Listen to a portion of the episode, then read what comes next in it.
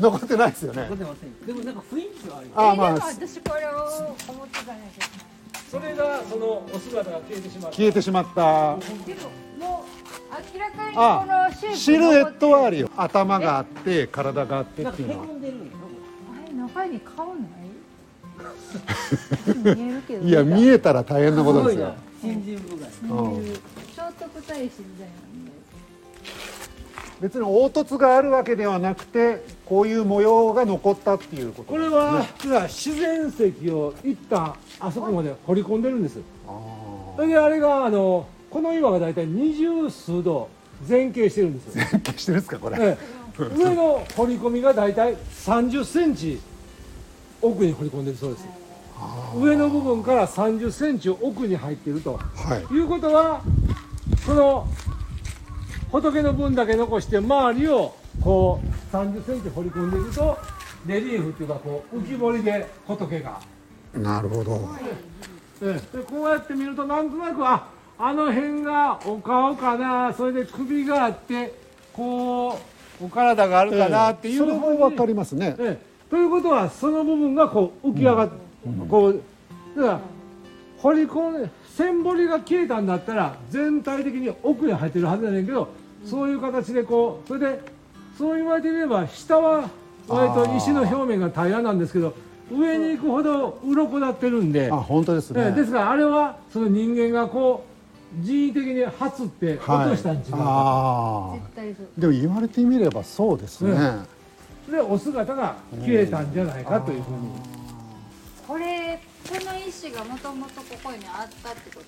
そうです石はさすがにここ、だからこれはみんなあの花崗岩ですから地面の奥深くでできたものがここがぐーっと隆起してそれで表に現れたんです。あの花崗岩御影石っていうんですけど御影石ってあのいわゆる六甲山系のあの神戸の御影。あそこがある御影石って。でやっぱりあそこもこう盛り上がったと。生駒山も盛り上がったとで盛り上がって侵食活動で岩が表に出たんだ。ちなみになんかこの笠木山から出た石はあの国境の礎石にも使われてるそうです、ああれそうなんです。ええ、でいくつかはその笠木山から行ってるらしいです。つながりま長いです。すね。えこれ火山やった火山性の石ですよね、うん。これね、うんまあ溶岩があったっていうね。あったって、まあ盛り上がるとかもいうのはもうそういう基本的に火山噴火山。うん。ですから、ね、今だこそそういうふうに言うけども昔の人はそんなこと全然ね分かんないから、何これ？うん、この大きさは何これっていや言った時に何これやうん、これは神さんに違いないと、うん、でこれ今やったらこういう道があってやってきてこう見ますけどね。これが本当にこううっそうとした自然林の中に分け入ったら突如としてバンと現れるとね。でこの前からあの石でできた剣の先が出てるんです。それがどうも弥生時代の石の剣で。石器ですか、ええ、ですからここで戦いじゃなくてそういう祭り事がされたようだと。いうことでこの岩は弥生時代からあの信仰の対象になっているもう神聖なものとして信仰の対象になってたという。であのー西暦1052年か、あのーこの世から仏の教えがなくなってしまう末法の世がやってくると、で仏の世教えがなくなってしまうどうしようといった時に今日の都ではじゃあ違う仏にすがろうと言って南無阿弥陀仏とお唱えしたら阿弥陀さんが救ってくれるよ来世阿弥陀さんが救ってくれるよっていうので阿弥陀信仰というのが生まれたと。でそれに対して奈良ではいやその先ほど申しました56億7000万年後に弥勒という仏がこの世に降りてきて私たちを救ってくれるんだ。だからあの弥勒にお祈りしようと言って京の都からこの笠木詣弥勒詣といってそのたくさんの方がお参りに来られた。それがまあ笠木の観光の原点なんですね。みんなあの木津川をこう船で上がってきてここへ来られた。であのーその時にじゃあ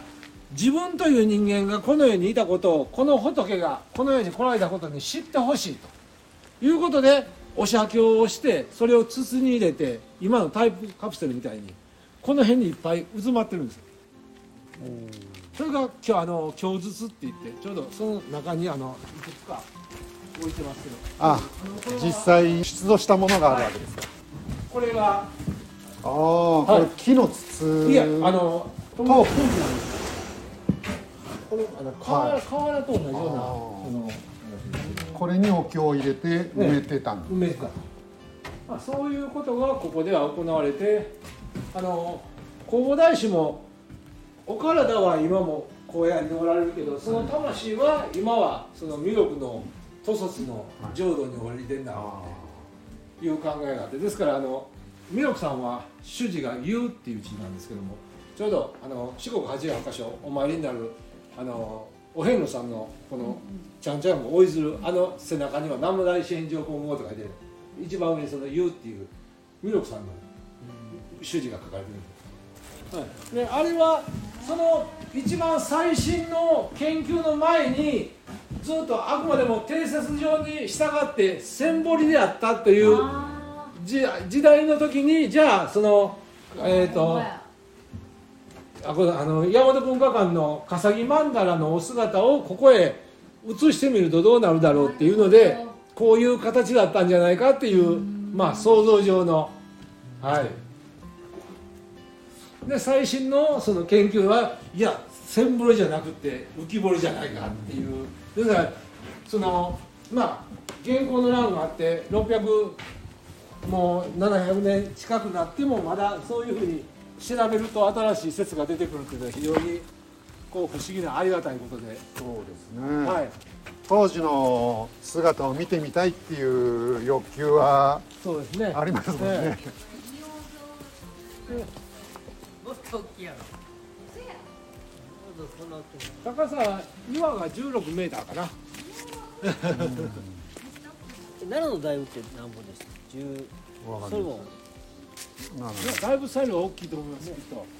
でここのこのああこれも文殊と薬師の間に丸い石が上にありますねあれが笠置石なんですそのあそうなんですか天智天皇の王子が笠を置いて帰られたっていうのがあの岩なんですねあれ挟まってる感じですかちょうど間にこう乗っかってるんです乗っかってるうんあ乗っかってるんですか、これあの一周修行の道を回ると最後この裏に出るんですけどね。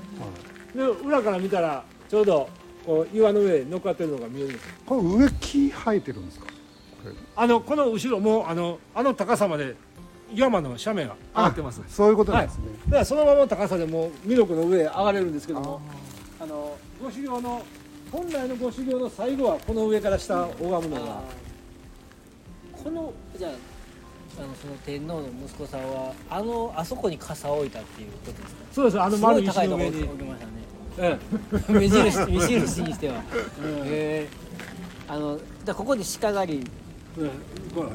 鹿ですからうちの笠木寺の産後は鹿詐欺山っていうのはその鹿とか鳥の詐欺とか。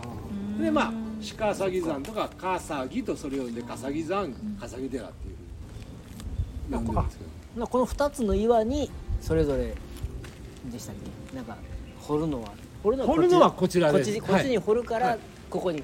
傘を置いた、でまあ場所が分からなくなっては あそこにあそこに置いたと。置いたと、うん。でこの石も名前もさっき。ええあのー文殊と薬師と名前ついてるんですけどもここは刻まれてるのはなかったと思います、で神様の名前を付けた石うんそうですね。仏の名前を付けた石やということで。修行道ですかこれは、はいこれはあの まあ縁の行者が開かれたというふうに言われてる。まあ結局奈良時代のお坊さんが奈良のお寺でその仏教の理論的なことを学んでそれだけではやっぱり体感できないんでこういう山の中に入ってちょっと危険なところに入ることによっていろんなことを体感したりまた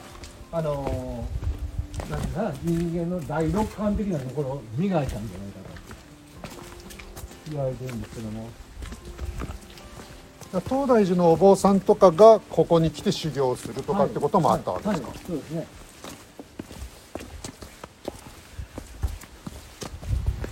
まあ今でこそあの、はい。宗派が変わるとはい。その横の横断っていうのはないわけですけども、ええ。本来奈良時代なんかは特に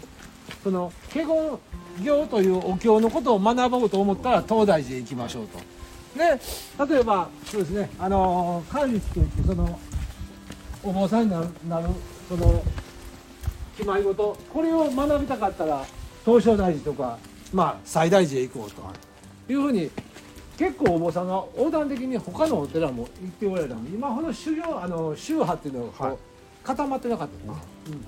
ここがあのちなみにさっきの。あのいわゆる戦術火災の流血と言われるところ。ですちょっと足元気をつけてああのお坊さんが中に入って、はいはい、そうです。ここ行きますね。ここいつもそうなんですけども。結構あの上からすると涼しい風が吹き下ろすんですよ。なんか入ってみられたことあるよね奥奥もこの奥ねあの洞窟の入り口はありません。あの後ろこう石がこう斜めに。なってるでもあのたまに掃除するのにこのお社の裏へ入ってこう足踏み鳴らすとポンポンと音響きます。おーだからどうやら空洞にはなってるみたいですね。うん。ただあの教育委員会は絶対に穴開けんといてくださいね。何が入ってるか分からへんけどそうですよね。それだけはやめてくださいなんかすごいの出てきちゃうかもしれないですもんね。ね教育委員会が管理するみたいな。それでやっぱり文化財ですからね。ああそうなんだ。ね、あのここは京都府の区立自然公園になってますしでこの山の一番上はあの五代御殿の我々で安西所跡と言われるところあるんですけど、ここは文化庁が管理してて、皇室のあれで、えええそうですよ。寺が管理してる部分もあるし、その京都府の管理とか文化庁の管理とかややこしいろんなとこが入ってる、うん。でもあそこから夫から出たらご住職のもんですよね でもねまあ我々は個人のもんじゃなくてこれはもう先代から預かって次に渡すのが私の仕事なんで、さすが部長いや僕もそう思います